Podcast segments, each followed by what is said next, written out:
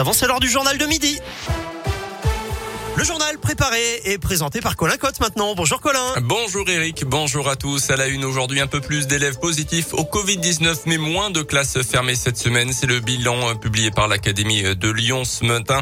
120 cas de Covid confirmés chez des enfants pour autant de classes fermées. Aucun cas en revanche chez le personnel des écoles. Presque 17 000 tests salivaires ont été réalisés dans l'Académie de Lyon. C'est deux fois moins que la semaine précédente. Alors que le port du masque à l'école et en extérieur n'est désormais plus obligatoire depuis quelques jours en Saône-et-Loire, le monsieur vaccin du gouvernement Alain Fischer recommande de la prudence face à l'épidémie. Pour l'instant, il est raisonnable de maintenir les gestes barrières et l'utilisation du pass sanitaire également, indique-t-il.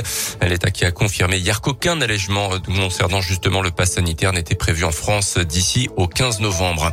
Dans l'actu également, il avait mortellement percuté un cycliste de 80 ans à rond-point à Beno en novembre dernier. Un conducteur de 35 ans comparaissait devant la justice cette semaine. La victime roulait sur une piste cyclable lorsqu'elle a été renversée.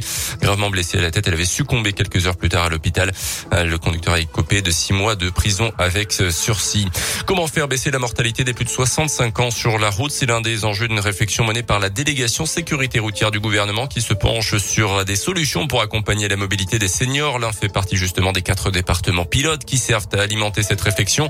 C'est dans ce contexte que Marie Gauthier Melleret, la déléguée interministérielle à la sécurité routière, s'est déplacée hier chez nous. Elle a notamment participé à des ateliers de sensibilisation pour des seniors sur les risques routiers dans leur déplacement.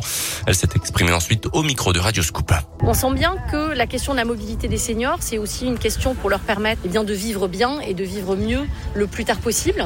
Leur interdire par exemple le permis brutalement, de conduire brutalement, ça peut être une vraie difficulté. Donc c'est de les aider à construire un parcours de mobilité qui va évoluer tout au long de la vie, y compris euh, dans, dans l'âge, voire le grand âge. On n'a pas de solution euh, miracle immédiate. Il y a des questions d'accompagnement à la mobilité. Par exemple, même dans les zones où existe des transports en commun, on sait que, par exemple, euh, bien euh, les, applis sur smartphone pour acheter un ticket, ça peut être un frein euh, pour la mobilité des seniors qui n'ont pas l'habitude. Et donc, construire une offre pour les accompagner, ça fait aussi partie de, de ce qu'il faut construire. Et dans l'un, les plus de 65 ans payent un lourd tribut sur la route depuis le début de l'année. Il représente 11% des blessés, 25% des tués.